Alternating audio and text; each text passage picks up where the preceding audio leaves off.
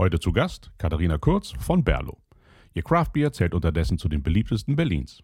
In der neuen Episode von Unworthy erzählt sie vom Start ihres Unternehmens, wie sie auf die Idee gekommen ist und welche Klippen es zum Schiffen galt. Und sie gibt uns auch noch einen kleinen Ausblick auf die Zukunft. Viel Spaß!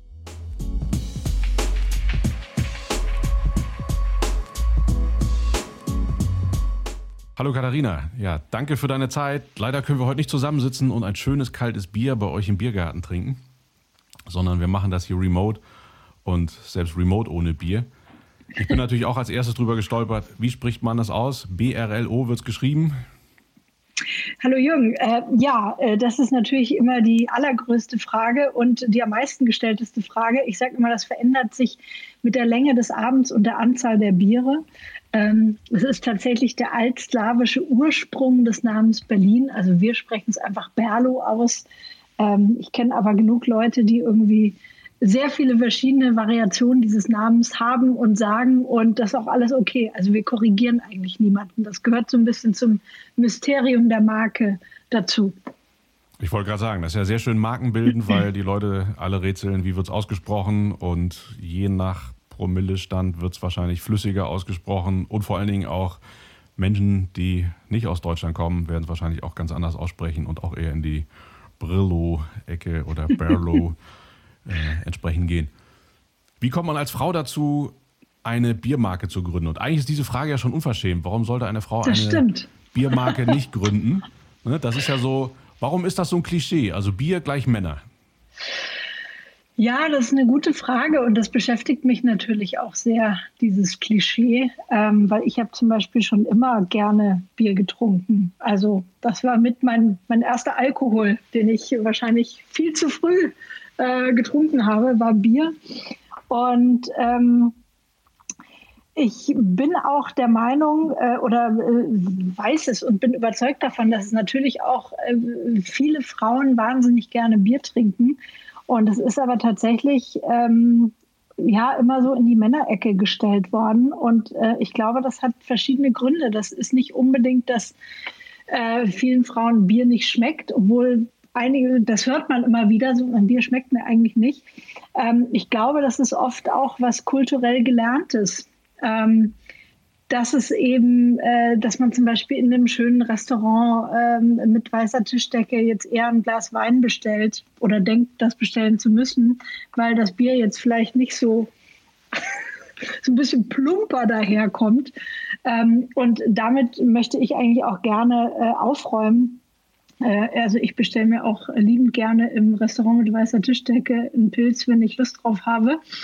Und ähm, ich glaube, da müssen wir einfach mit ganz vielen Klischees aufräumen. Und das, das fängt bei der Werbung an. Äh, damit kennst du dich ja aus. Ähm, also ich glaube, es wird langsam so ein bisschen besser, aber es gibt immer noch wirklich Entgleisungen. Ähm, und wenn man sich so in den letzten ähm, Jahren, Jahrzehnten immer so Bierwerbung angeguckt hat, dann waren es irgendwie immer so ein paar Kumpels beim Fußball gucken und die Frau hat dann vielleicht so das Bier gebracht. Ähm, also das war schon, oder die vollbusige im Dirndl. Ähm, also da wurden schon ordentlich alle Klischees eigentlich bedient. Äh, aber insgesamt ähm, finde ich Frauen, die Bier trinken, super. Und äh, ist unsere Mission, äh, noch viel mehr Frauen dazu zu bringen. Und insgesamt, ähm, ja, also das war mir mit Berlo immer wichtig, dass wir eine, eine Biermarke auch haben, die, die Männer und Frauen gleich anspricht und da auch keine, keine Unterschiede macht. Also ich habe das nie gemerkt, dass Bier eigentlich eher scheinbar nicht von Frauen getrunken wird, weil ich komme aus Köln, da trinkt keiner Wein. Also bei uns in der ganzen Familie trinken alle Kölsch. Also egal, also ich erinnere mich an die ganzen Familienfeste. Das Einzige, was es gab, war Kölsch. Also meine ganzen Tanten, meine Onkels, die haben alle Kölsch getrunken. Und es war jetzt nicht so, dass da die, die Frauen irgendwie Wein getrunken haben und die Männer das Bier, sondern in Köln ist das einfach irgendwie Kulturgut, Kölsch, das trinkt man einfach. Und da wird man, glaube ich, fast eher komisch angeguckt, wenn man Wein trinkt. Äh, zumindest damals war das so. Heute ist es vielleicht auch ein bisschen anders, aber auch da, wenn man da im Restaurant sitzt, ist das auf jeden Fall was anderes, als wenn man hier in Hamburg sitzt. In Hamburg äh, werde ich auch als Mann eher komisch angeguckt, wenn ich sage, nee, nee, ich nehme nur ein Bier und nicht den passenden Weißwein zur Vorspeise und so. Das halte ich ja auch viel für äh, Getue, weil ich glaube, viele Leute würden den Unterschied zwischen einem 10 Euro und einem 100 Euro Wein niemals rausschmecken. Ja. Aber äh, ein ganz anderes Thema. Von daher Sehr gut. Hm. Wie seid ihr denn dazu gekommen, eine, eine Biermarke aufzumachen? Da, da, kommt man ja theoretisch genau. schnell drauf. Man sitzt irgendwo nett beisammen, sagt so, ach, eigentlich, das Bier hier schmeckt uns nicht, lass uns was Besseres machen. Aber das ist ja irgendwie leicht gesagt und dann Bierbrauen ist ja doch irgendwie ein bisschen komplizierter. Das stimmt. Es war tatsächlich aus so einer verrückten Nebenidee heraus. Ich war gerade zwischen Jobs ähm, und äh, habe vorher für ein großes Medienunternehmen gearbeitet, habe eine kleine Auszeit genommen und ähm, wusste nicht so ganz, wie es weitergehen soll beruflich. Also ich hatte wieder lauter Vorstellungsgespräche bei großen Konzernen und habe eigentlich nur gemerkt, so hm, zurück zum Konzern möchte ich eigentlich nicht. Ich würde gerne nach Berlin. Ähm, und eigentlich habe ich auch Lust, was selbst zu machen oder was selbst zu gründen. Und ähm, dachte so mit meinem Medien-Background dann auch, das muss ja was Digitales sein. Ähm, und äh, habe dann wirklich viel überlegt und war dann, dann kurz vor Ende der Auszeit ähm, auf Reisen in Australien und habe da ganz viel Bier getrunken. Ähm, also habe mich da so ein bisschen durch die Craft-Bier-Landschaft getrunken und hatte da total Spaß dran. Also bin immer in jede Bar und, und habe geguckt, was haben die denn für verschiedene Biere und ähm, kann mich eben an so einen bestimmten Moment erinnern in so einem Bottle Shop, wo es darum ging, ähm, also ich wollte einfach ein Sixpack aussuchen und ich konnte mich nicht entscheiden, weil ich alles so toll fand. Äh, super lustige Namen, äh, toll gestaltete Etiketten, coole Labels, ähm, äh, Bierstile, von denen ich noch nie gehört hatte. Und äh, dachte ich in dem Moment so, Mann, verrückt. Also ähm, obwohl wir ja so stolz sind auf unsere Biertradition in Deutschland, äh, ist das alles eigentlich relativ langweilig. Also es ist alles irgendwie Pilz und Hefeweizen, wenn man so im Supermarkt steht. Ähm, die Marken sind alle äh, relativ austauschbar, völlig ohne, äh, ohne Witz dahinter oder, oder irgendwie Kreativität. Ähm, und dachte mir in dem Moment auch, habe darüber nachgedacht, so eigentlich so, so äh, coole Limos gibt coole Wodkas, Gins, also da gibt es viel, viel Handwerk, viel Andersdenken, viel junge Marken ähm, auf den Markt bringen, aber irgendwie beim Bier ist mir das noch nie so aufgefallen. Und in dem Moment dachte ich mir, ach, das würde ich irgendwann mal gerne als Nebenprojekt machen, so eine coole kleine Biermarke. Ähm, hätte nicht gedacht, dass es so schnell Wirklichkeit wird. Ähm, habe nämlich ein paar Wochen später dann einen Freund aus Studienzeiten wieder getroffen, den Christian, der sich ein Vater-Sohn-Hobby suchen wollte. Also er wollte sich mit seinem Vater das Brauen beibringen. Er hatte schon so lauter Bücher gekauft und so ein, klein, ein kleines Braukit ähm, und die haben äh, leider bis heute noch kein Bier zusammengebraut, äh, weil wir dann gesagt haben, ach, lass uns doch mal gucken, wie weit wir kommen. Haben angefangen zu recherchieren, haben gemerkt, ah, okay, dieses Thema Craft Beer, also das ist auch nochmal sehr schwierig zu definieren in Deutschland. Ähm, aber Craft Beer ist ja im Prinzip so, so maximale Biervielfalt, ganz viele verschiedene Sorten ähm, in kleinen Chargen äh, herstellen, möglichst kreativ mit Rohstoffen umgehen so, okay, da gibt es schon so die ersten ähm, Brauereien, die das machen oder, oder Startups. Und du findest es aber noch nirgendwo. Und dann haben wir gemerkt, hey, das Timing scheint gerade, also irgendwie, Timing scheint gut zu sein. Ähm, wir haben beide gerade total Bock auf dieses Thema. Also mich hat das äh, super begeistert, die Vorstellung, dass wir jetzt eine Brauerei gründen.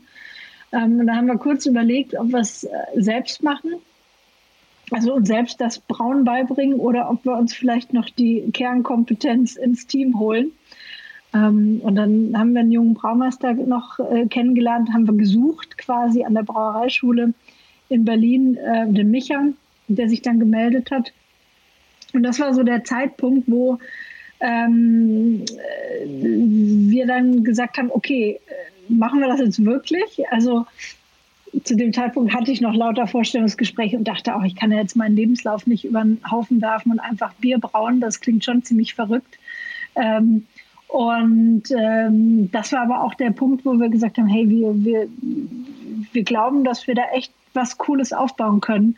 Und ähm, wir wagen das jetzt in, in Vollzeit. Ähm, ja, und so, so haben, hat sich das Gründerteam gefunden. Und dann haben wir ähm, den Sommer 2014 über haben wir die Marke entwickelt, haben wir erste Rezepte entwickelt, ähm, haben überlegt, wie brauen wir das denn überhaupt und wo. Ähm, und haben natürlich abgewegt, kaufen wir uns jetzt direkt eine eigene Brauerei, wo stellen wir die hin oder äh, können wir das nicht vielleicht auch erstmal anders lösen zum Start? ähm, ja, das war dann so der Sommer 2014. Aber so, so kam es zu Berlo. Wahnsinn. Und, und erinnerst du dich noch so an den Moment, wo ihr irgendwo zusammengesessen habt und gesagt habt, okay, also entweder wir halten jetzt die Klappe und hören auf oder jetzt setzen wir es irgendwie ab morgen in die Tat um? Gab es da so den einen, einen Tag, den einen Abend? Ja, äh, ich kann mich da schon an so einen Moment erinnern. Und zwar war das ähm, an meinem Geburtstag, äh, der 11. Mai äh, 2014, äh, als nämlich Micha, unser Braumeister, ähm, uns angerufen hat und offiziell mitgeteilt hat, dass er das wirklich mit uns machen möchte, ähm, dass er wirklich mit uns gründen möchte. Und ähm, das war so der Moment, wo, wo so ein paar Sachen ähm, zusammenkamen. Also erstens hatten wir das Team äh, vollständig. Ähm, zweitens wusste ich, dass wenn wir das wirklich jetzt als Nebenprojekt nur lassen, ähm, dann brauen wir ein bisschen lustig Bier für unsere Freunde und die finden das bestimmt gut, aber äh, richtig weiter kommen wir damit nicht, weil man muss schon seine, ähm, seine volle Zeit und Kraft da auch reinstecken. Ähm, und gleichzeitig haben wir einfach so gutes Feedback auch von Leuten bekommen. Und das war echt lustig, weil wir hatten ja eigentlich noch nichts. Ne? Wir hatten noch keine Marke, wir hatten noch keine Biere, die man probieren konnte. Aber es fanden irgendwie alle so cool, dass wir das zusammen machen. Ähm, äh, also ich glaube, da hat auch die Personenkonstellation eine große Rolle gespielt. Und gleichzeitig habe ich auch gemerkt, dass endlich wieder so ein Bauchgefühl da war, wo ich dachte, boah, ich habe so Bock auf dieses Thema und ich möchte das unbedingt machen, ähm, was mir so immer bei meinen ganzen Vorstellungsgesprächen, die ich wieder hatte, ähm, so ein bisschen gefehlt hat. Und ähm, ja, das war so der Moment auf jeden Fall. Es gab dann später auf jeden Fall auch nochmal so, so Make-or-Break-It-Momente, ähm, innerhalb der Gründung, ähm, also im Verlauf, wo man dann gesagt hat, boah, jetzt auch äh, entweder go oder, oder wir lassen es. Aber das war so der, der Startmoment auf jeden Fall. Und im Nachhinein wahrscheinlich eine sehr, sehr gute Entscheidung, dass ihr euch das Bierbrauen nicht selber beigebracht habt, weil ich glaube, das macht man nicht mal so eben und nee. liest irgendwie drei Bücher und zwei YouTube-Tutorials. Das hat schon einen Grund, warum es Menschen gibt, die das lernen. Absolut. Es gibt viele, die äh, das so starten mit äh, YouTube-Tutorials und ein paar äh, Büchern. Und es gibt auch Beispiele, wo, wo Autodidakten wirklich ähm, sich das äh, fantastisch beigebracht haben über die Jahre. Aber das ist, ähm, das ist wirklich ein Handwerk und eine Wissenschaft für sich. Und äh, nicht umsonst ist das ähm, äh, eine Ausbildung bei uns zum Brauer und Melzer oder Brauerin und Melzerin äh, und dann auch ein Studium noch, wenn man möchte, wenn man es noch draufsetzen möchte, zum Diplom-Braumeister. Also das war äh, die richtige Entscheidung. Und ich glaube, das war auch mit ähm, eines unserer ähm, Erfolgskriterien, dass wir irgendwie gut komplementär im Gründungsteam aufgestellt waren, würde ich sagen. Und damit hast du eigentlich die Frage schon beantwortet. Im Team zu gründen oder alleine gründen, was waren für dich die Vorteile, äh, quasi zu dritt zu gründen? Ja, ähm, also in, in, diesem Fall ähm, hatte man natürlich, äh, brauchte man ja einen ganz besonderen Skill, das Handwerk des Brauens. Äh, das war da schon auf jeden Fall sinnvoll mir persönlich hat das insgesamt sehr ähm, auch viel, viel Spaß zum einen natürlich gemacht, äh, ähm, dass man nicht alleine gründet und zum anderen auch so ein bisschen Sicherheit gegeben, weil man einfach ähm, Sparring-Partner auf der, auf der gleichen Ebene hat, ähm, sich Dinge aufteilen kann, Aufgaben verteilen.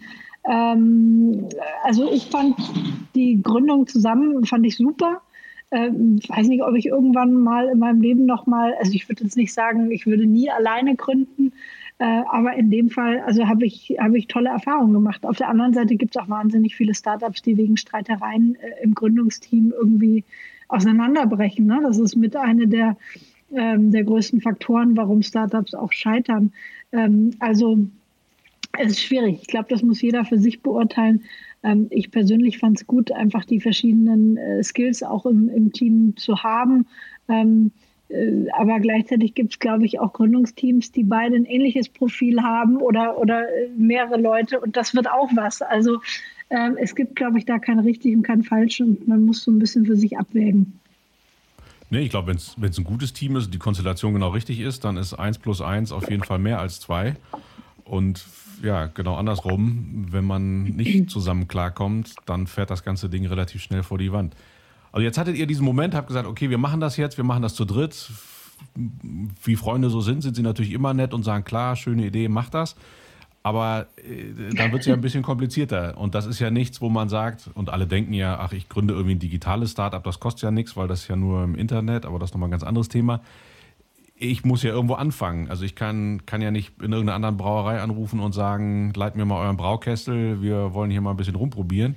Also Doch. wie legt man da los? Also sucht man sich gleich eine eigene Location, einen eigenen Kessel, macht, fängt man in der Garage an und, und sowas gibt es bei Ebay in Gebraucht für 2000 Euro und, und brutzelt da vor sich hin oder wie macht man das? Nee, wir haben tatsächlich genau das gemacht, was du am Anfang jetzt gerade gesagt hast. Wir haben bei Brauereien angerufen, ob wir dort brauen können. Ähm, äh, davor haben wir aber so kleine Testversuche gemacht. Also Rezeptentwicklung haben wir so auf ganz kleinem Niveau gemacht, wirklich so ein 50 Liter äh, äh, Braukessel. Ähm, den haben wir, also Micha war damals noch wissenschaftlicher Mitarbeiter an der großen Brauereischule hier in Berlin und wir haben tatsächlich so ein verlassenes Labor heimlich genutzt und haben dort das ganze Equipment aufgestellt und haben immer ähm, dort unsere Versuche gemacht. Und ähm, so richtig ist es aber schwierig auf so einem 50 Liter Niveau ähm, so ein finales Rezept zu machen. Also das heißt, du musst es irgendwann schon auf eine, eine höhere Größe skalieren. Ähm, und äh, das war aber tatsächlich die Überlegung dahinter, dass wir gesagt haben, wir wissen noch gar nicht, wie kommen die Biere an, wie kommt die Marke an. Ähm, und das ist, äh, wie groß muss unsere Brauerei überhaupt sein? Und das wäre verrückt, jetzt direkt von Anfang an in eine eigene Brauerei zu investieren. Gibt es nicht irgendwie eine Möglichkeit, wie wir uns daran tasten können? Und äh, genau das haben wir gemacht. Und ich glaube, das ist auch ähm, super wichtig für alle, die im Bereich Getränke oder Food irgendwie äh, starten ähm, wollen. Man muss nicht alles immer direkt selbst in der Produktion machen, sondern da gibt es ähm, viele Profis, die einem da helfen können oder die ähm, äh, oder, oder Leute, die nicht ausgelastet sind. Und genauso war es eben ist bei den Brauereien so, dass viele eben froh sind, wenn sie irgendwie noch so ein bisschen äh, zusätzliche Kapazitäten an andere ähm, Brauprojekte vergeben können. Und so, also uns war es immer wichtig, dass wir ähm, möglichst regional produzieren. Ähm, in Berlin war es nicht möglich, aber wir haben so eine Liste gemacht an, an Brauereien, äh, die es irgendwie im Umland, so Brandenburg, Sachsen-Anhalt gab und haben die abtelefoniert. Ähm, und das war ganz spannend. Dann haben wir auch mal gemerkt, ähm, wie, wie viele unterschiedliche Kriterien es dann gibt, ähm, bis man da zusammenkommt. Also viele sind zum Beispiel rausgefallen, weil sie nicht unsere gewünschte Flaschengröße abfüllen konnten. Ja? Also ähm, denkt man am Anfang auch nicht dran. Äh, also dass dann, die haben halt nur eine Flaschenabfüllanlage für 0,5er Flaschen und nicht für 0,33. Äh, andere hatten so, eine große, so eine riesige Mindestmenge, dass wir gesagt haben, das kriegen wir niemals verkauft. Also das wäre verrückt. Ähm, und so haben wir dann äh, nach, also es blieben, glaube ich, nur noch zwei Brauereien auf der Liste übrig und die sind es dann auch geworden am Anfang. Das waren dann auch unsere Partnerbrauereien. Ähm, und da haben wir dann so unsere ersten zwei Biere gebraut. Mit denen haben wir auch so zwei, drei Jahre dann zusammengearbeitet, bis unsere eigenen Locations dann ähm, standen und wirklich die eigene Brauerei kam. Und das war ein super Weg, um zu starten, weil man einfach ähm, nicht so viel Kapital brauchte. Ähm, man muss im Prinzip nur die, die nächste Produktion vorfinanzieren, was auch nicht ohne ist, weil dann hat man irgendwie das Lager voll und muss langsam abverkaufen und bis dann irgendwie Cashflow reinkommt, äh, das dauert. Aber das ist auf jeden Fall wesentlich planbarer, als äh, direkt am Anfang in eine eigene ähm, Location zu investieren. Und für, für viele wird es sich wahrscheinlich nie lohnen, was Eigenes zu machen, ähm, eine eigene Produktion aufzubauen. Aber für uns war es halt ähm, total wichtig, weil Bier braucht auch sowas wie eine Heimat, sage ich. Also mhm. Bier braucht Heimat, sage ich immer noch. Ähm, du musst irgendwie dem ganzen Gesicht geben und also abgesehen davon, dass wir total Lust hatten, unsere eigene Brauerei zu haben, finde ich, brauchst du auch so einen Ort, wo, äh, wo Menschen äh, sehen, wo du dein Bier herstellst und wie du das machst und wer das macht.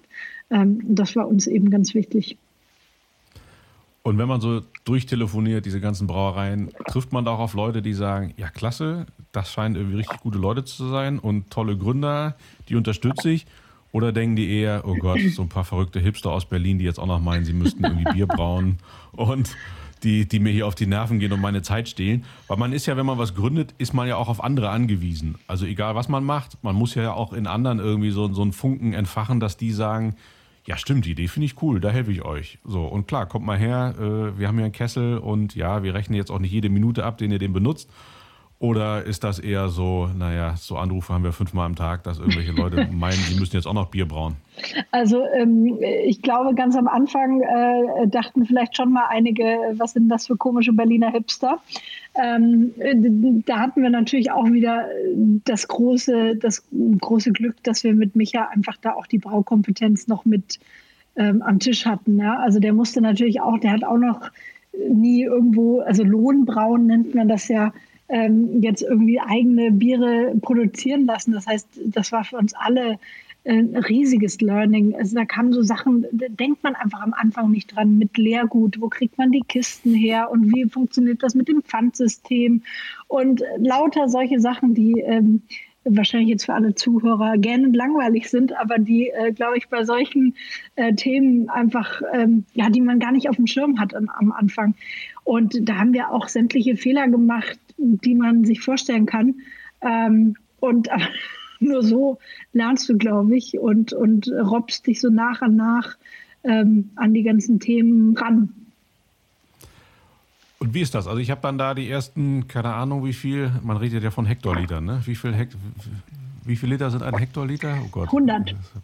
100. Ähm, okay. Wir haben äh, die erste Charge waren, glaube ich, äh, wir haben zwei Biere rausgebracht am Anfang, ein helles und ein Pale Ale. Und äh, die ersten Chargen waren 8000 Liter, also 80 Hektoliter. Das ist in Flaschen so ähm, 24.000, 25.000 Flaschen. Also schon ein bisschen so, okay. was. Da kommt dann so ein 40-Tonner vorgefahren und sagt, bitteschön, hier ist Ihr Bier, Ding Dong. Genau. Äh, wo stellt Gut, man das dann hin? Super, super Beispiel. Ähm, wir haben zum Beispiel so, so ein kleines Lager, so eine Garage gemietet. Wunderschön, Prenzlauer Berg in so einem Hinterhof. Ähm, von so einem alten Brauereigelände tatsächlich. Und man musste aber über Kopfsteinpflaster über um zwei Ecken zu dieser Garage und dann kam tatsächlich der 40-Tonner mit unserer ersten Ladung Bier und dann fiel uns auf, naja, ah der kann ja gar nicht hinfahren. Und dann ähm, mussten wir den Hausmeister bestechen. Ähm, der hat dann wirklich vier Stunden mit dem Gabelstapler jede Palette einzeln über dieses Kopfsteinpflaster und, wir, und einer von uns stand immer noch mit auf dem Gabelstapler und hat die Palette stabilisiert, dass die übers Kopfsteinpflaster nicht runterfliegt. Also das sind halt so diese verrückten Sachen aus der Anfangszeit. Äh, genau das passiert dir aber auch 100 pro. Ja, sowas gehört ja dazu. Das sind ja nachher im Nachhinein auch die schönen Geschichten, die man erzählen kann. Aber man ist ja auch schrecklich naiv am Total. Anfang. Und ich glaube, das ist ja auch gut so, weil sonst, wenn, wenn ihr das wahrscheinlich alles gewusst hättet, was da so entlang des Weges kommt, hättet ihr vielleicht auch nie weitergemacht. Und wenn man dann das Problem auf einmal hat, Mist, das Kopfsteinpflaster, dann findet man ja eine kreative Lösung, wie man es äh, hinbekommt. Aber gab es da so in der Anfangsphase noch andere Beispiele, die so in die Richtung gingen, wo man sagt, oh Gott, oh Gott, hätten wir uns vielleicht doch noch mal besser überlegen sollen?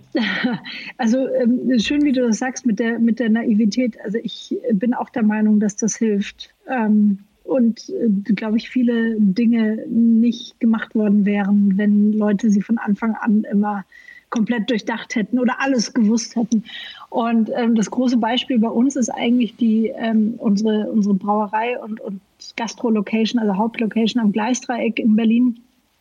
Ich weiß nicht, ob du es kennst. Ähm, wir haben ähm, die Location aus, aus 38 gebrauchten Schiffscontainern gebaut. Ähm, äh, wirklich mitten in der Stadt, direkt neben Park. Und äh, es gab halt, eine, also der Grund, warum wir Schiffscontainer genommen haben, ist, dass wir da irgendwann wieder weg müssen. Also irgendwann kommen da fünf große Bürogebäude hin. Das ist auch immer noch der Fall. Aber wir haben uns äh, total in diese Location verliebt und auch in die Idee, irgendwie nicht für immer zu bauen, sondern modular zu bleiben. Ähm, und mit diesem Konzept natürlich da auch eine, eine gewisse, einen gewissen Impact ähm, zu haben. Und äh, das war äh, ein wahnsinnig wilder Ritt, ähm, weil er wirklich unter maximaler Unsicherheit ähm, passiert ist. Also ähm, zum einen hatten wir der erste Mietvertrag war irgendwie dreieinhalb Jahre lang bis Ende 2019. Also wir haben spekuliert, dass wir länger bleiben dürfen, was jetzt auch der Fall ist. Also die Wette ist ausgegangen, aber wissen konnten wir es nicht. Ähm, gleichzeitig, äh, also wir mussten diesen Mietvertrag unterschreiben, mussten äh, uns um Finanzierung äh, kümmern. Gleichzeitig konnte uns niemand sagen, wie viel dieses Gebäude eigentlich kostet, weil niemand in Europa je in so einer Komplexität ein, ein, ein Gebäude nur aus Schiffscontainern gebaut hat, mit voller Gastronomie, voller Brauerei. Und ähm, also es war wirklich nervenaufreibend, muss ich sagen. Also ich sage mal, wenn jemand risikoavers ist, hätte der schreiend vor diesem Projekt äh, weglaufen müssen. Und äh, wir haben es dann aber wirklich durchgezogen. Und da, da gab es eben auch einen Moment, da hatte ich den, den, ähm, den Präsidenten des Bayerischen Brauerbundes, hatte ich irgendwie mit so einer ganzen Gruppe an, an Junioren, ähm, also das heißt so Next Generation ähm, Brauereibetriebe, ja, die auch schon seit Generationen äh, Brauereien leiten. Und äh, die haben dann so eine Führung durch die Baustelle gemacht und die, die Braukessel standen schon, aber ich glaube, die Decke war noch nicht da, also die Container waren noch, noch offen. Und der meinte auch, also er findet das so cool, dass wir das gemacht haben. Und alle, die hier mitlaufen in der Gruppe, die wissen, wie viel, wie viel Arbeit das ist, eine Brauerei aufzubauen. Die hätten dieses Projekt wahrscheinlich nie gemacht. Ähm, aber ihr habt es gemacht, weil ihr keine Ahnung hattet. Und genau das ist gut, weil es ist schön, dass es dieses Projekt gibt. Ähm, ja, ja, ich glaube, das ja. braucht es immer. Also Leute, die sagen so, ja, hat noch nie einer gemacht, aber ich mach's, äh, weil sonst wird es glaube ich, nichts Neues entstehen, wenn man nicht diese etwas grundlegende Naivität hat. Da kommen wir gleich nochmal zu, weil das würde mich interessieren, wie man dann auch sowas finanziert, wenn man zu einer Bank geht und sagt, äh, wir wollen hier eine Brauerei finanzieren, weil ich glaube, als Gastronom und ähnlichem ist man ja immer ganz weit äh, hinten. Also dann stehen da auf einmal 50.000 Flaschen Bier äh, nach der ersten Lieferung. Dann stellt man ja fest, okay, die erste Hürde haben wir genommen, aber jetzt stehen ja 50.000 Flaschen Bier. Wer soll die eigentlich kaufen?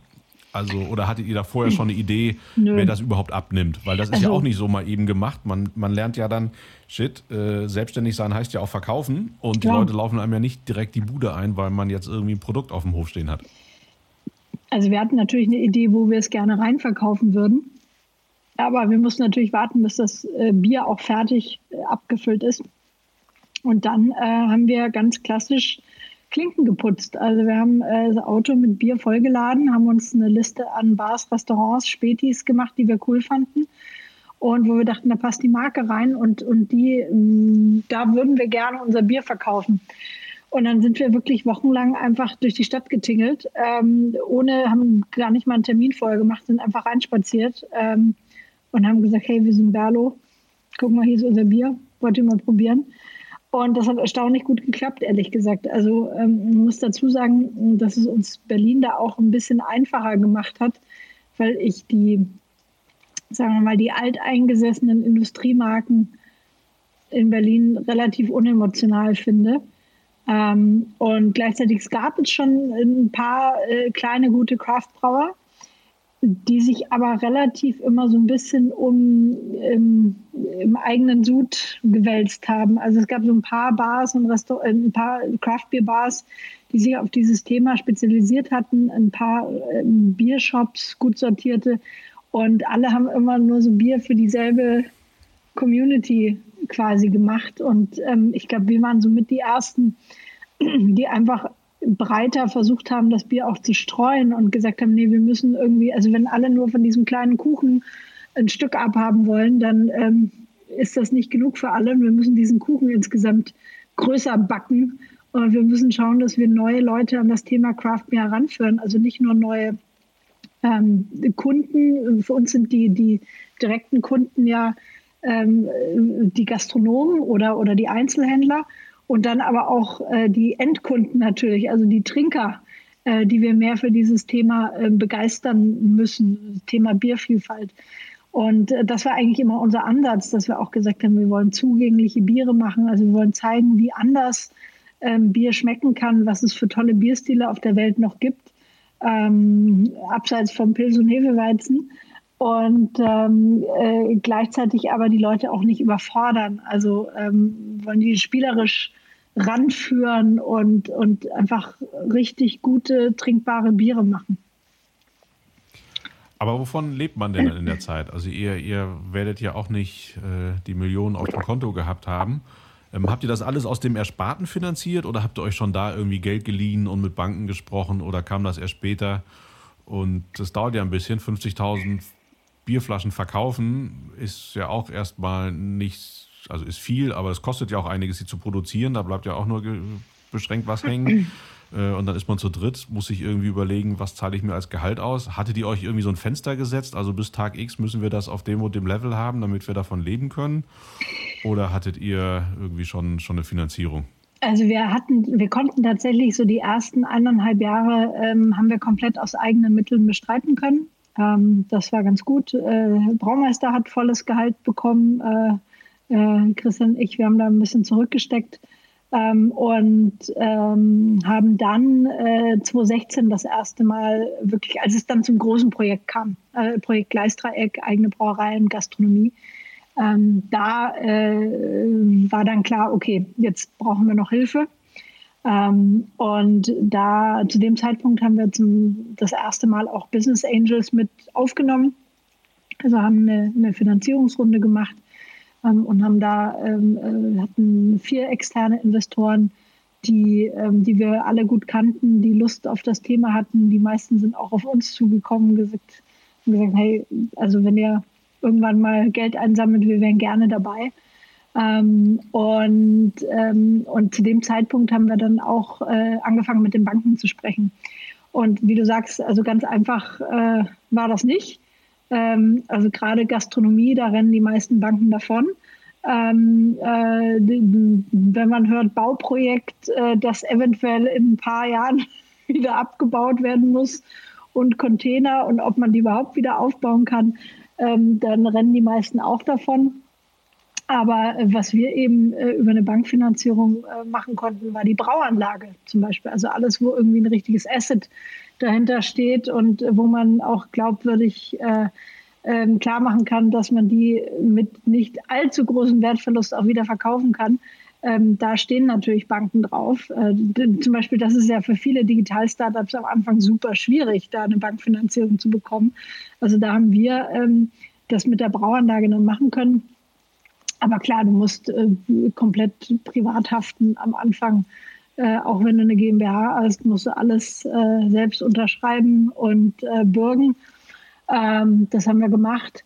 Äh, wir haben einen Teil über, über Leasing finanziert äh, in, der, in der Gastronomie, das heißt Küche, ähm, Inventar, Möbel. Ähm, das haben wir über ein Leasing gemacht.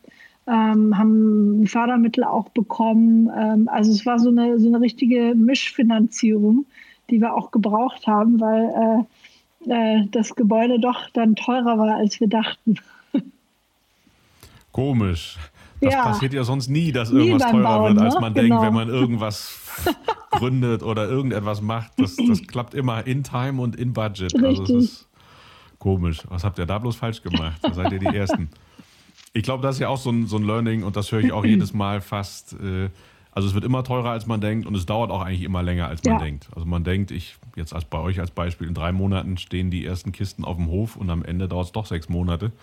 Und diese Zeit so zu überbrücken, bis das Ganze ins Laufen kommt, gab es denn da auch Momente entlang des Weges, wo ihr sagt, okay, na, jetzt wird es eng, wenn nicht in sechs Wochen Folgendes passiert ist, dann war es das mit unserem Traum oder war das so ein stetiges Stück für Stück eigentlich schon von vornherein klar, das funktioniert auch und das wird auch ein Erfolg quasi nach den ersten Tagen, wo ihr mit dem Auto äh, durch die Gegend gefahren seid und die ersten Bierkisten verkauft habt? Also sagen wir es so, wir waren immer überzeugt davon, dass wir es schaffen. Ähm, aber also es ist kein Selbstläufer, das auf jeden Fall nicht.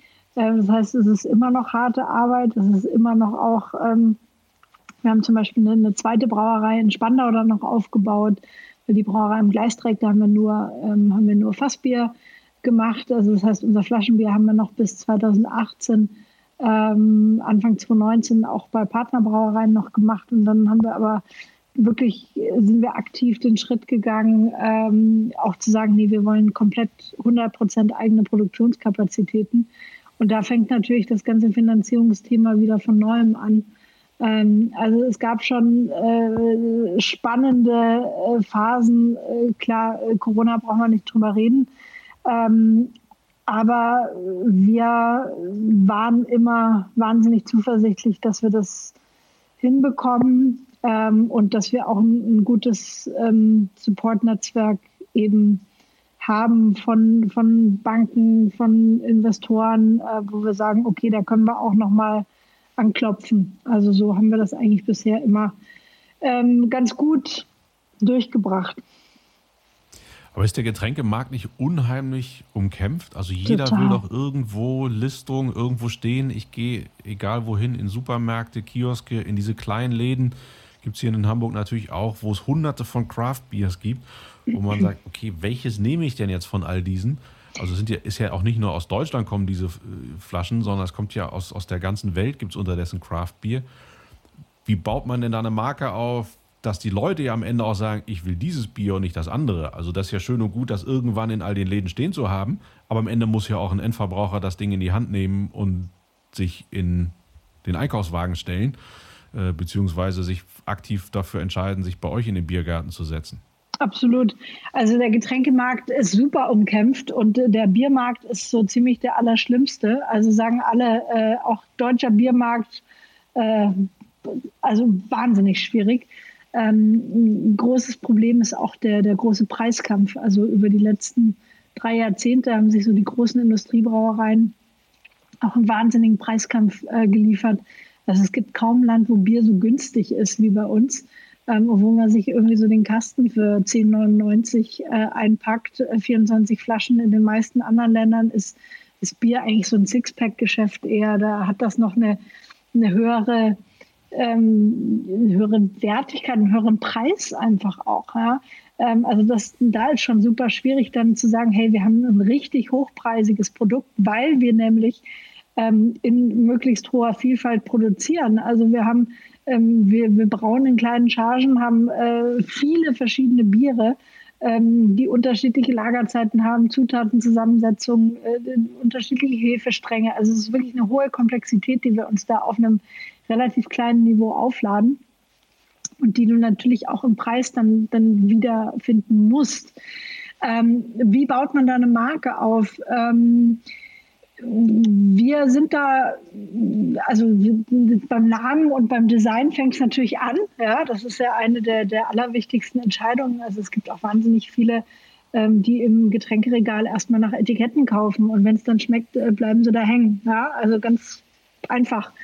Ähm, gleichzeitig haben wir, glaube ich, von Anfang an äh, ohne große Mittel einfach ganz gutes und cleveres äh, Social Media gemacht, ähm, haben äh, gleichzeitig auch geguckt, äh, okay, wir haben jetzt nicht die riesen Marketing-Budgets, aber wie kriegen wir denn möglichst viel unseres Bieres in gute Hände, ähm, die das dann weiterempfehlen oder, oder wo du ein Markenimage auch kreieren kannst. Das heißt, da haben wir viel über Sponsoring eigentlich gearbeitet, dass wir in Berlin ähm, sind wir so zu so Galerien gegangen für Kunstopenings, ähm, haben viel bei anderen Startups irgendwie bei irgendwelchen Friday Beers mal ein bisschen Bier gesponsert, einen kleinen Vortrag über uns gehalten, ähm, Musik, Markenkooperationen, solche Sachen, ähm, wo wir einfach äh, versucht haben, das Bier eben möglichst breit zu streuen und bekannt zu machen. Und ähm, das hat ganz gut geklappt.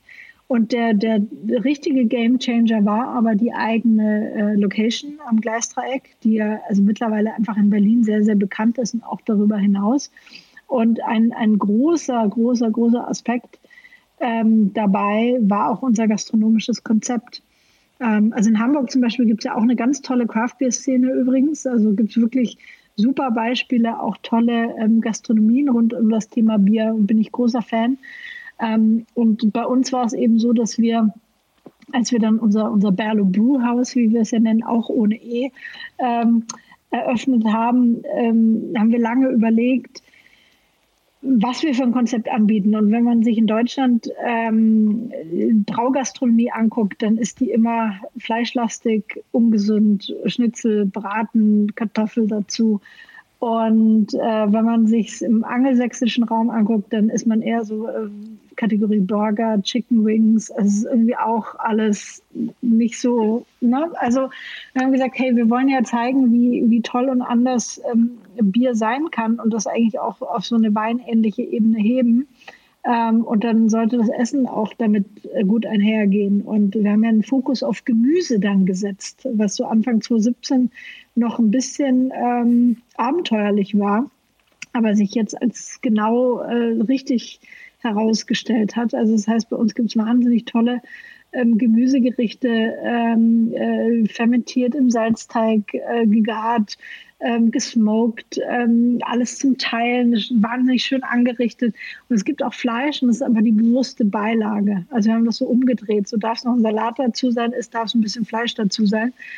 Ähm, um da auch so einen bewussteren Umgang mit zu pflegen. Und ich glaube, ähm, dass das einfach, also wir haben da einfach einen Ort geschaffen, wo ähm, sich Leute wahnsinnig wohlfühlen äh, und das Essen toll finden. Und, ähm, äh, und ich glaube, dass das äh, wirklich auch unserer Marke wahnsinnig weitergeholfen hat in der, in der Aufladung und im Aufbau. Und das ist auch was, wo wir jetzt gerade dran arbeiten, dass wir das transportieren und äh, duplizieren. Ähm, also wir haben eine zweite Gastronomie im, im KDW ähm, schon seit ein paar Jahren und äh, da sollen aber noch mehr folgen. Und äh, ich glaube, das wird auch mit der, der Schlüssel sein für den weiteren Markenausbau. Wie sehr ist da so eine Stadt wie Berlin Fluch und Segen zugleich für so eine Marke? Also zum einen, klar, Berlin, Weltmarke an sich schon und Neues entsteht dort, aber es heißt ja auch immer Kaufkraft so mittelmäßig und vielleicht auch nicht ganz so treu, weil die Leute halt schnell wieder auf neue Sachen irgendwie springen. Ähm, oder anders gefragt, hätte der Erfolg auch irgendwo in einer kleineren Stadt äh, in irgendwo in Deutschland so sein können, wie er jetzt ist? Gute Frage. Ähm, ich bin froh und stolz darauf, dass wir in Berlin sind und aus Berlin sind. Und ich glaube, dass es schon auch äh, ein Riesenpfund ist, dass wir dann eben ähm, bei, in Deutschland vielleicht nicht so. Zum Beispiel Hamburger finden Berlin wahrscheinlich eher nicht so cool. Ähm, aber ich glaube, auch im Ausland ähm, ist es, glaube ich, ein, ein Riesenasset, dass wir aus Berlin kommen und, glaube ich, ganz gut es schaffen, auch so ein Berliner Lebensgefühl mit, mit Berlo ähm, rüber zu transportieren. Äh, gleichzeitig hast du natürlich recht, also es gibt wahnsinnig viel ähm, Konkurrenz um Aufmerksamkeit in der Stadt, jetzt nicht nur beim Bier, sondern einfach bei allem, sei es gastronomisch, sei es äh, sonst wo. Es gibt einfach fünf Milliarden äh, Möglichkeiten jeden Tag. Und ähm, da musst du natürlich schon hart dran arbeiten, dich äh, da dann äh, durchzusetzen. Ähm, aber äh, ja, hätte das auch in einer kleinen Stadt funktionieren können, hm, hätten wir es wahrscheinlich ein bisschen anders aufgezogen. Also ich denke, äh, ich finde, ein gutes Beispiel ist, ist Brewdog. Ähm, weiß nicht, ob du äh, mhm. kennst du sicherlich, ne? Ich meine, die kommen aus einer winzigen, ne, bei Aberdeen in Schottland, kleine Stadt in Schottland und, und äh, sind gerade am weltweiten Rollout. Ähm, also da ist, glaube ich, so das Beispiel, dass sie mit einer relativ neutralen Marke, die nicht unbedingt auf einen Ort bezogen ist, das eben wirklich geschafft haben und sehr beeindruckend geschafft haben zu wachsen. Und bei uns ist eben schon der, ein bisschen der Spagat, dass wir ähm, die Marke schon klar auf Berlin positioniert haben, mit, mit, allein mit dem Namen, mit Berlo.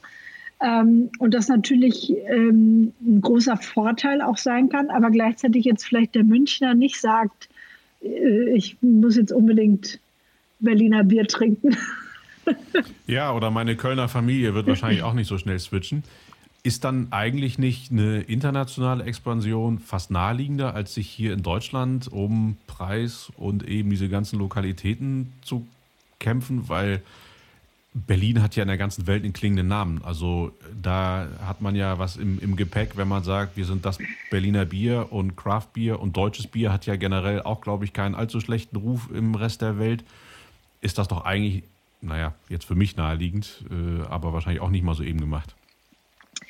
Wir finden beides wichtig. Also du hast vollkommen recht. Ähm, ich glaube, mit dem Berliner Ruf ähm, kann man international wirklich einiges erreichen. Gleichzeitig wollen wir das Thema und die Kategorie Craft Beer in Deutschland voranbringen. Ähm, und das da, also ist noch viel Arbeit zu tun.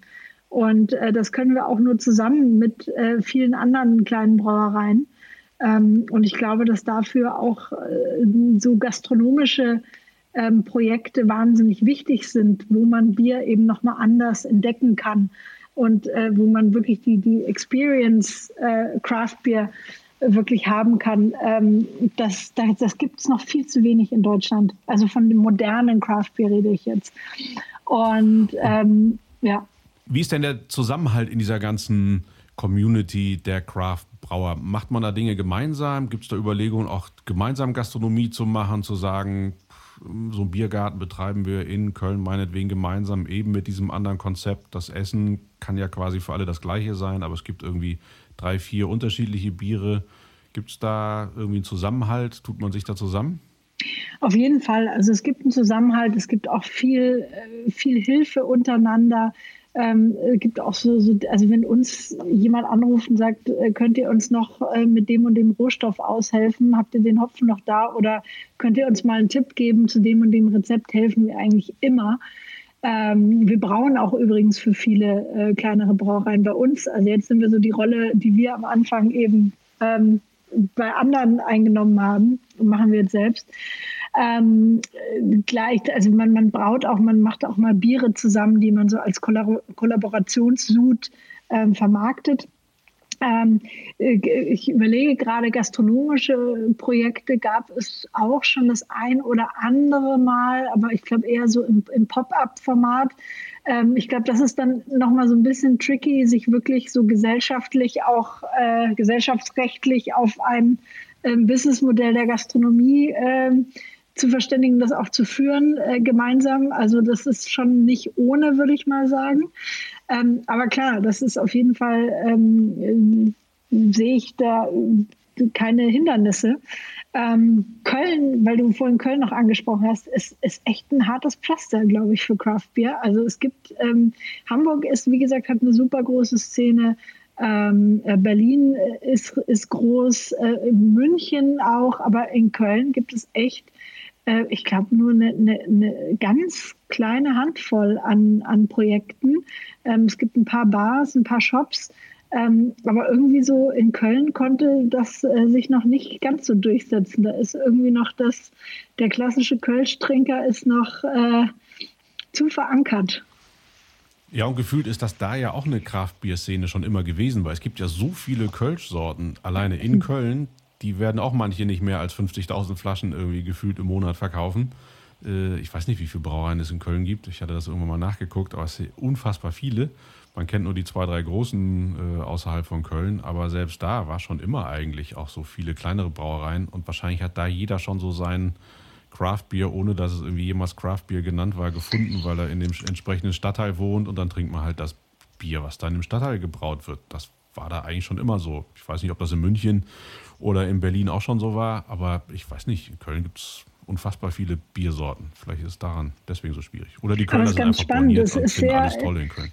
Ähm, ist ganz spannend, das ist sehr protektionistisch, wer, ähm, ähm, wer sein Bier Kölsch nennen darf. Also für jetzt jemand komplett neuen äh, als Startup-Brauer ist es fast unmöglich, ein offizielles Kölsch zu brauen, außer du bist, ähm, das ist super spannend, wenn du in die USA gehst, hat jede Craft-Brauerei hat einen Kölsch im Programm. Also es ist total in als Bierstil. Äh, das würdest du wahrscheinlich nicht mehr erkennen als Kölsch, weil es teilweise wirklich ähm, sehr neu interpretiert wurde oder sehr gewagt. Äh, aber das, das ist ja auch das Spannende. So im, deutschen Biermarkt ist man sehr, sehr protektionistisch, was auch ähm, Ortsbezeichnungen für Bier ähm, angeht. Wenn ich jetzt aber in einem anderen Land brauen würde, wenn ich jetzt nach Polen über die Grenze fahre und dort ähm, braue, dann darf ich A, brauen, was ich möchte. Also ich kann komplett ähm, am Reinheitsgebot vorbei brauen ähm, und kann es zurückinterpretieren, äh, zurückimportieren. Und B, kann ich es nennen, wie ich möchte. Ähm, und das ist kein Problem. Aber so als, als Kölner Startup-Brauerei ein Kölsch zu brauen, ist äh, quasi unmöglich, wenn ich richtig hm. informiert bin. Heißt, glaube ich, Kölsche Klüngel. Ja, ja. da, hält man, da hält man zueinander. und du bist ja, in, ihr seid in Berlin und Berlin ist ja auch irgendwie so ein bisschen die, die heimliche Hauptstadt der Startups und alles wird immer digitaler etc. Im Gegensatz zu dem, was ihr macht, ist ja das komplette Gegenteil.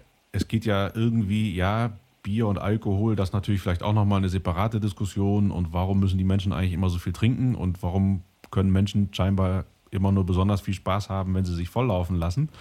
Aber es ist ja auch eine sehr gesellige Geschichte. Und auch da wieder Köln, Brauhäuser, das gehört ja einfach ins Leben dazu. Und jetzt sind wir mitten in dieser Corona-Krise. Glaubst du, dass die Menschen sich irgendwie anders miteinander austauschen werden, wenn das irgendwie vorbei ist? Macht das irgendwas mit den Leuten, mit der Geselligkeit, mit Zusammensein? Werden wir das noch mehr schätzen als vorher? Was da so dein, dein Gefühl? Also ich glaube, dass es, ähm, es hoffen ja viele, dass es quasi endlich die goldenen Zwanziger wieder gibt. Äh, ich denke schon, dass es wahnsinnig viele unglaublich vermisst haben, die Geselligkeit. Ähm, und dass da ein, ein, ein totaler Lebenshunger auch äh, zurückkommen wird auf, auf äh, Genuss, auf äh, Zusammensein, auf gutes Essen, gutes Trinken. Ähm, es ist ja schon ganz spannend, was, was sich jetzt auch so entwickelt hat in der Zeit. Also man musste ja umdenken. Ähm, das heißt, die meisten Gastronomien haben überlegt, äh, wie kann ich mein Angebot eigentlich äh, to go besser anbieten? Wie kann ich da eigentlich digital die Leute auch mehr bespielen? Ähm, äh, kann vielleicht, keine Ahnung, nicht nur jetzt über Lieferando ausliefern, sondern irgendwie mein Essen auch im Glas anbieten, damit Leute nach Hause bringen oder eine Box deutschlandweit versenden. Ähm, äh, gleichzeitig, wie kann ich auch, also was wir eben gemacht haben, ist ähm, Online-Tastings anzubieten mit, mit großem Erfolg. Ähm, und zwar sind wir auf äh, Firmen gegangen. Also wir sind gar nicht auf Individualpersonen. Wir haben ja vorher ähm, Brauereitouren immer gemacht, wo jeder vorbeikommen konnte. Und ab, keine Ahnung, ab fünf Leuten haben wir dann eine Tour gemacht.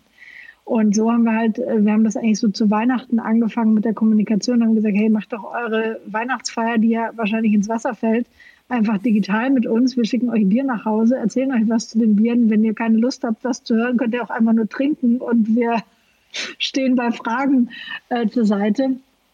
Und haben da, glaube ich, mittlerweile so 2000, 2500 Leute haben wir Tastings damit gemacht. Also ich denke schon, dass solche Hybridformate ähm, in Zukunft bleiben werden, nicht in dem ganzen, also nicht in dem Ausmaß, äh, und ich glaube, es wird erstmal einen riesen Nachholeffekt geben, dass Leute einfach wirklich raus wieder in die Kneipe wollen. Und äh, aber äh, insgesamt, dass man gemerkt hat, dass man auch so eine Experience ähm, vielleicht mit Teams aus verschiedenen Orten auch gut zusammen online machen kann. Ähm, ich glaube, das, das wird bleiben. Ähm, und da nehmen wir natürlich auch viel mit ähm, für die Zukunft und, und überlegen, wie wir da unser Angebot auch weiter ähm, ausbauen können. Genau. Vielleicht noch so zwei, drei Minuten zu euren, die Zeit läuft ja immer so schnell weg. Noch zwei, drei Minuten, so, was, was sind so Wünsche, Träume, die ihr noch habt für die nächsten Jahre, wo ihr sagt, so, wenn wir das hinkriegen, irgendwie wieder so eine verrückte Idee wie irgendwie eine halbe Stadt aus Containern bauen, äh, sind es andere Städte, andere Länder oder eine, eine, ganz neue Marke zu sagen, wir räumen auch nochmal den Limo-Markt auf oder gibt es irgendwas, wo ihr so, wenn ihr zurückschaut und nach vorne schaut, sagt, Mensch, da hätten wir jetzt mal richtig Lust zu. Wir haben neulich mal so ein bisschen formuliert, ähm, in ein paar Jahren, äh, der Satz war, selbst Lüneburg weiß, wie man Berlo ausspricht. Nein, das war so ein bisschen, ähm, ähm, also wir wollen ganz klar wachsen. Also wir haben, wir haben Spaß daran, ähm, das Unternehmen weiter aufzubauen. Ähm, wir werden uns äh, zum einen im Portfolio ein bisschen breiter aufstellen. Wir haben jetzt vor ein paar Wochen einen Cider gelauncht, eine Cider-Linie, also gehen da noch in eine andere ähm, Kategorie. Wir haben auch eine Limo tatsächlich letztes Jahr rausgebracht auf Apfelessig-Basis. Die war jetzt ehrlich gesagt noch nicht so der, da müssen wir nochmal nachjustieren. Ähm, also werden da schon äh, unser Sortiment äh, erweitern und wollen gleichzeitig ähm, wirklich deutschlandweit, äh, erstmal deutschlandweit distribuiert sein. Das sind wir gerade noch nicht. Wir sind ähm, Rewe und Kaufland schon ähm, in vielen hundert Märkten in Deutschland ähm, vertreten, aber da ist noch sehr, sehr, sehr viel Luft nach oben. Das heißt, das war auch eine Sache, die wir durch Corona gelernt haben. Wir hatten uns sehr auf die Gastronomie fokussiert weil darüber eigentlich äh, Trends und Marken erstmal aufgebaut werden. Das ist immer noch der Fall, aber ähm, haben eben gemerkt, dass der Einzelhandel schon ein sehr wichtiges Standbein für uns ist. ähm, den wir weiter ausbauen. Und dann äh, träume ich davon, dass wir kleine Berlo-Pubs äh, in vielen verschiedenen Städten äh, in Deutschland, in Großstädten und ähm, auch in den ersten außerdeutschen in, Städten haben werden. Also das ist, ähm, das ist der Plan. Und da wollen wir hin und äh, gleichzeitig wollen wir weiter äh, viele Leute an das äh, tolle Thema Craft Beer und Biervielfalt ähm, heranbringen und ähm, hoffentlich viel Spaß dabei haben. Hm. Ich hoffe, ich kriege eine Einladung, wenn ihr dann in London den ersten Pub eröffnet, wenn dann um, um 17 Uhr die Leute dann irgendwie euer Bier trinken statt ihr komisches Guinness und sie alle auf der Straße stehen und dann irgendwie um, wann genau. ist da genau. immer Feierabend, um neun oder so, torkeln sie dann immer alle nach Hause. In, so ein bisschen in, in die Heimat des äh, gepflegten Bieres äh, es dorthin schafft. Toll, ich glaube, wir hätten noch viele andere Dinge streifen können, aber ja, wir haben schon wieder eine Stunde voll. Vielen, vielen, vielen Dank, Katharina. Hier in Hamburg gibt es jetzt auch endlich im Rewe. Also das heißt, ich habe jetzt auch noch was im Kühlschrank und wir haben jetzt zum Glück schon nach sechs. Also ich kann mir gleich noch ein Bier reintun. Nach vier und ist auch okay. Ja, Bier nach vier, genau, das kenne ich auch noch. Das äh, ist auch alles erlaubt. Also in Köln wird sowieso auch immer Bier getrunken. Also von daher, äh, meine Familie findet es eh komisch, was ich hier im Norden mache. Toll, vielen, vielen, vielen Super. Dank für deine Zeit. Sehr gerne, hat Spaß gemacht.